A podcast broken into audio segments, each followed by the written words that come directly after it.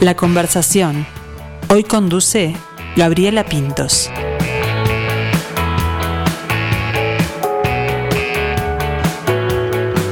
Está en el aire, te puede hablar. Es un mensaje que vas a escuchar como antena.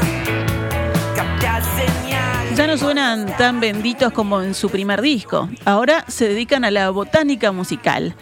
La banda de rock, garage y psicodelia, así se puede presentar. Todo uruguayo, muy uruguayo. Muy influenciados también por los años 60, por esa música, pero con su marca y su propio sonido. Los nuevos creyentes nos presentan Planta Musical. Hoy vamos a hablar de ese disco y también de la historia de esta banda con Selmar y Rodrigo, Selmar Borrás y Rodrigo Hills, guitarra y bajo. Buen mediodía para ustedes. Buenas. ¿Cómo están? Buen día, ¿cómo están? Muy bien, muy bien, muy contentos de recibirlos. Gracias por la espera allí eh, virtual. Pero bueno, en- encantados de recibirlos en la conversación y de charlar de, de este disco. Pero como me gusta decir a mí, eh, principio tienen las cosas. Y Selmar y Rodrigo, ¿cuándo fue que se cruzaron sus vidas y sus cuerdas? Eh, uf, eh, hará, mira, por un lado, eh, Matías y Selmar, que Matías es el otro guitarrista y cantante de la banda, Sí. tienen como una historia, un pasado bastante más largo. Creo que se conocen desde que tienen 15 años, más o menos, ¿no? Sí, sí. Yo mm, me crucé con ellos allá por el año 2010, creo, a tocar. Ya nos conocíamos por amigos en común, eh, las bandas, la noche y todas esas cosas. Ahí está. ¿Y ahora qué, qué edad tienen los, los eh, integrantes de Nuevos Creyentes? Y andamos por los 35. Rodrigo creo que tiene un poco más, ¿no? ¿Qué tenés? ¿37? Sí, un vos? par más, 37. Ahí Ahí. va. Yo tengo 35. Presentemos sí, entonces. claro. La banda es Matías Singer en voz y guitarra, ¿no? Sí. Sí, Eh, después nosotros, yo toco la guitarra, eh, Rodrigo toca el bajo. Y después la completan Diego, que toca este, la batería, y Santi, que toca las teclas. Y en el disco, este último Planta Musical, grabó Charlie en la batería. Charlie tocó con. Este, venía tocando con Hablan por la espalda antes y también tocó con algunas bandas que tuvimos nosotros en común también. Ahí está. Eh, Selmar, vos decías entonces que, con Matías te, te une una, una amistad o un trabajo musical previo desde, desde adolescentes. Sí, desde Guacho, sí, tocamos, este, estamos, no sé, de- te diría que tenemos, hacemos bandas juntos eh, desde el 2001, no sé, 2000, 2001 por ahí. Este, y siempre se han separado y se han vuelto a formar otras bandas y, y este, y siempre estamos haciendo algo juntos. Y Rodrigo se sumó a la historia esa en un momento y, y este, y ta, este, también hace ya como más de 10 años que tocamos con él también.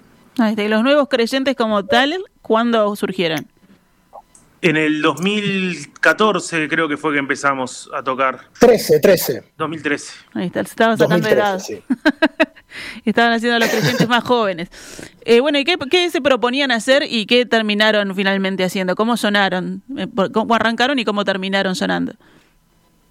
Mira, en realidad eh, está buena la pregunta porque eh, la banda empezó con una propuesta que fue en realidad como empiezan un montón de bandas, ¿no? Ujú. De rock que fue haciendo covers, elegimos cómo hacer, o sea, nos habíamos separado de la banda anterior que era Luz Mala y empezamos como a mover la cosa con una banda nueva y elegimos empezar haciendo covers sobre todo de los 60, eh, de bandas que nos gustaban, de garage psicodélico de esa, de esa época, sobre todo un disco del Nuggets, que es una recopilación de esa, de esa época, Sí. que para nosotros nos gusta mucho, que es como una Biblia para nosotros. Y empezamos como a buscar el sonido a partir de eso. Eh, con las particularidades que tienen todas esas bandas sonoras, es como que empezamos a hacer la búsqueda nosotros. Después eso derivó en bueno, una necesidad de ir haciendo canciones propias, eh, con esa impronta al principio, y después ya obviamente todo eso se va permeando de, de nosotros, ¿no? Ahí está. El, el LP que hicieron fue en el 2017, el primero, ¿no? ¿Cómo fue esa movida? Este, hicimos antes, hicimos un EP en el 2015, este, que fueron los primeros temas que, que- que habíamos, que habíamos compuesto. Y después, eh, cuando hicimos como que funcionamos medio así, cuando hicimos, ahí hicimos cinco canciones y sacamos el EP y cuando juntamos 11 canciones nuevas, este, hicimos un larga duración y este y bueno, como todas esas cosas que son, va- vas empezando a descubrir un poco, si bien ya hace tiempo que tocábamos juntos, este, también te vas cambiando, vas escuchando otras cosas, vas creciendo, este, también eh, cuando se sumaron Diego y, y- Santi a tocar, también ellos le metieron su propia impronta, entonces ese primer disco es en parte un disco de descubrimiento y en parte también este, el proceso de hace muchos años que íbamos tocando juntos en otras bandas. Eso fue el sonido bendito. Ahí está. Así que hubo stock de canciones y ahí se lanzó el, el disco. Exacto, sí, lo mismo, para este disco fue lo mismo. Este, llegamos a un punto de canciones y a un punto temporal que decimos, "Ta, hay que grabarlas para que no queden viejas y, y ta, sí. Ahí está. Pues se tomaron su tiempo además, ¿no?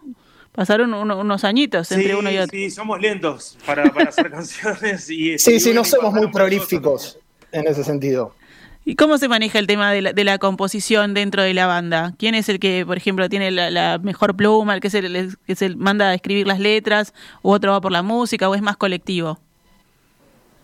Eh, la- tanto las letras como muchos esqueletos de las canciones es Matías, sobre todo, que él sí en realidad es recontra prolífico, o sea, hace como canciones todo el tiempo.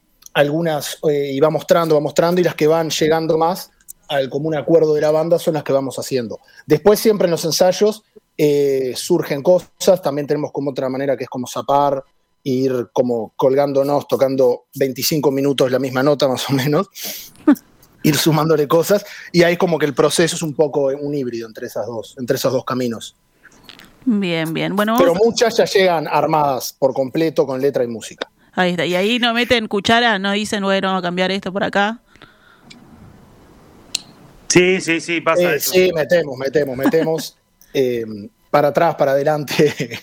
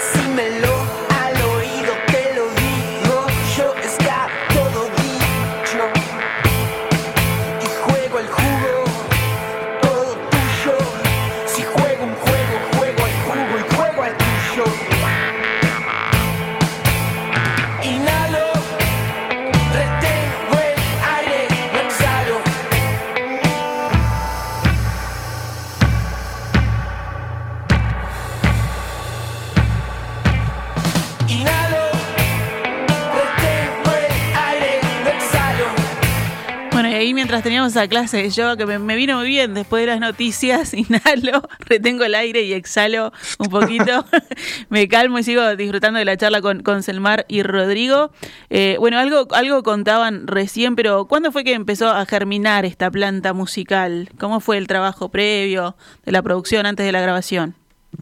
Este, va, eh, en realidad apenas, bueno, eh, apenas terminamos el disco, este, el sonido bendito, empezamos a componer cosas y eso, pero fueron pasando muchas situaciones, este, el Santi, el tecladista, se fue a estudiar afuera un tiempo, volvió y Diego, el baterista, se fue a trabajar a Estados Unidos también otro tiempo, entonces como que todo eso fue enlenteciendo el proceso. Pero ta, cuando, eh, pero en un momento creo que fue 2019, estábamos tocando bastante y dijimos, vamos a parar y, y a redondear las canciones que ya tenemos y hacer algunas canciones más. Entonces te diría que ahí fue un proceso de, de un año más o menos. Este, íbamos a grabar en 2020, el año pasado, en marzo, este, íbamos a grabar el disco, íbamos a ir a Buenos Aires a grabarlo Ahí va. y por el 20 de marzo y vino la pandemia y ta, nos mató todos los planes. Entonces, es porque ta, cerraron las fronteras. Entonces está ahí cambiar de el plan. nuevo, viste, con el encierro y eso, este, cuando volvimos tuvimos que como que retomar un poco el trabajo que veníamos haciendo y terminamos grabándolo en septiembre del año pasado el disco. Ahí está, pero y en, y en ese tiempo, bueno, se mutaron las canciones, se modificaron. ¿Cómo? Y sí, más o menos. Ya estaban bastante. O sea, el disco, si lo grabamos en marzo, iba a salir como más crudo, me imagino yo, como más este fresco, improvisado. Este, pero ya estaban las canciones. Este, lo que pasó en esos, ponerle tres, cuatro meses más de ensayo que tuvimos, fue que como que las fuimos buscando más y sí, creo que terminaron este, saliendo más finas, ¿no? Más este. Sí, total. Los arreglos, todas como las cosas, como que la comunicación entre nosotros se fue este, acrecentando, digamos. Ahí está. Y bueno, ¿y acá dónde lo grabaron? Porque tuvieron que salir a Eh, buscar estudio acá. Sí, acá lo grabamos en el cuarto de Tabela,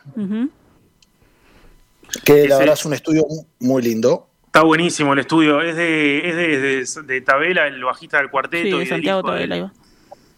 Y no- nosotros siempre, o sea, las otras cosas siempre las grabamos con Nico Demsilo, que es este, ta, este, él toca, tocaba en Santeles Amis, y siempre nos grabó este, los discos, y este también, cuando dijimos, ta, hay que grabarlo acá, hablamos con Nico, él propuso ese estudio y ta, hicimos la grabación con él. ¿Y cómo Este, fue el, el ta- proceso de grabación? Eh, tengo entendido que es como en vivo, ¿no? Como, como suena ahí. Sí, eh, tocamos los cinco en el mismo espacio, o sea, eh, no grabamos por pistas. De hecho, nunca grabamos por pistas nosotros. No, Hasta ahora siempre igual. tuvimos como el mismo sistema, que es grabando todos juntos en el mismo espacio. Eh, y nada, fueron tres días bastante concretos, eh, sin parar de tocar casi. Un intensivo. Y sí, un intensivo de verdad. Eh, sí, son nueve horas en las cuales está, íbamos un tema, otro tema, íbamos como saltando de canción en canción. Y nada, por ahora es la manera que encontramos de grabar. Eh, capaz que a futuro probamos alguna otra, siempre tenemos como ganas de, de probar algo diferente y terminamos grabando de la misma manera, pero... Pero nada, eso, yo creo que aparte se nota, se nota eso de, de cuando de grabar en vivo nosotros. Ahí está. Eh, como que se nota en el sonido, se nota. Va, no sé en realidad, yo digo se nota y lo noto yo en realidad. No sé si alguien que escucha se da cuenta que está grabado en vivo, eso supongo que no. Bueno, pero seguramente tendrá, tendrá otra impronta, otra, otra fuerza. Cuando lo graben distinto, Sí. ahí nos vamos a dar más cuenta todavía. Decir, mira, ah, por eso sonaban así. bueno, y, Totalmente. y hoy escuchábamos cuando comenzamos la nota, eh, vemos ahí que fue el corte de, de difusión que tiene para Planta Musical, que también tiene su video, ¿no? Sí, este es, el video lo hizo Nicolás Podestá, que es, es un este un loco que vive en Australia, que en su momento cuando sacamos el disco anterior, él este él hizo un video, como que le encantó el disco, hizo un video para una canción y este y nos la mandó, como que dijo, "Oh, me inspiraron a hacer esto. Él trabaja ya haciendo no sé, hace, filma cosas de surf y de animales y cosas así, como si te dijera medio National Geographic. Ahí está. Y hizo un video que estaba buenísimo, pero la verdad, pobre, no le dimos mucha bola, como que estaba, muchas gracias. Y, ahora cuando había que hacer algo, nos acordamos de eso y le dijimos, vos, lo volvimos a ver y nos encantó y, y- y como que pegaba mucho con lo que queríamos hacer, que este, el tema salió en verano, entonces salió tipo el, el 20 de diciembre del año pasado, entonces había que hacer un video medio, queríamos que fuera medio así de, de surf y de agua y playa y gozo y de Mucha flores y naturaleza, eso. Y, y- y se recolgó y lo hizo y, y quedó buenísimo. Bien, hubo una, una segunda oportunidad para Nicolás. ahí. Segunda pobre. Sí, en realidad agarró cosas del video que ya nos había hecho una vez y le sumó otras, ¿viste? Este, nosotros le dijimos eso del surf, de las flores y, y algunas cosas más y ta, se colgó y, y la verdad que estuvo buenísimo lo que, lo que terminó haciendo. Qué, qué buena, qué buena experiencia eso, ¿no? De, de generar eso en, en otros, en otros artistas o en otros creadores, de inspirarlos con la música. Totalmente, sí, no, estuvo de más. La verdad que un crack, un crack Nicolás, este, porque sí, nos mandó aquel, en aquel momento nos mandó ese video que podría haber sido un videoclip, viste, de que, que lo lanzábamos perfectamente, viste. Pero estaban Sí, sí, eh, sí, no. en- enfocados en otra cosa. Sí, no sé, viste, está, estuvimos. El momento era para que saliera ahora, era eso. Era ahora, claro, había que da- darle tiempo. Ahí está. Bueno, y, y hay una, una idea de que se venga el vinilo también, porque ahora, por ejemplo, Planta Musical lo escuchamos en distintas plataformas digitales, ¿no? Sí, va a Sí, salir tenemos en- la idea de que se venga en vinilo. Va a salir de- este año, a fin de año, sí. Está decretado ahí. Sí, ya se mandó, ya se mandó a fa- este, no a fábrica, pero sí, ya, ya se mandó todo, el audio, el diseño, todo, así que entrará en fábrica creo que a mitad de año, este, pasando la mitad de año y va a estar acá a fin de año. Editado por Little Butterfly. Por Little Butterfly Records. Eh, buenísimo, buenísimo escucharlo. Es un, es un lindo viaje este disco, este planta musical de los nuevos creyentes. Eh, debo confesar que yo no conocía la banda y gracias a, Inés Anechi que nos mandó el material, bueno, este, no- nos copamos ahí con la, con la música para, para generar esta conversación, para mostrarle a- también a otro público lo que hacen. Eh, y esperamos próximamente tenerlos que, para que nos cuenten que lo van a presentar en vivo, ¿no? Porque es lo que quiere todo artista, poder presentar en vivo su, su música y llevarlo a su público.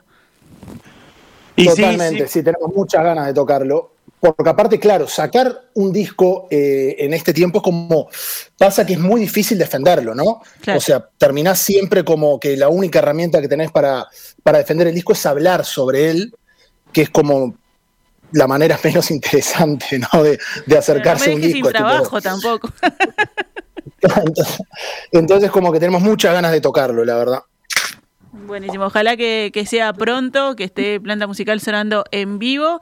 Eh, y ahora nos vamos escuchando su música. Selmar Rodrigo, muchísimas gracias por, por su tiempo y por esta charla.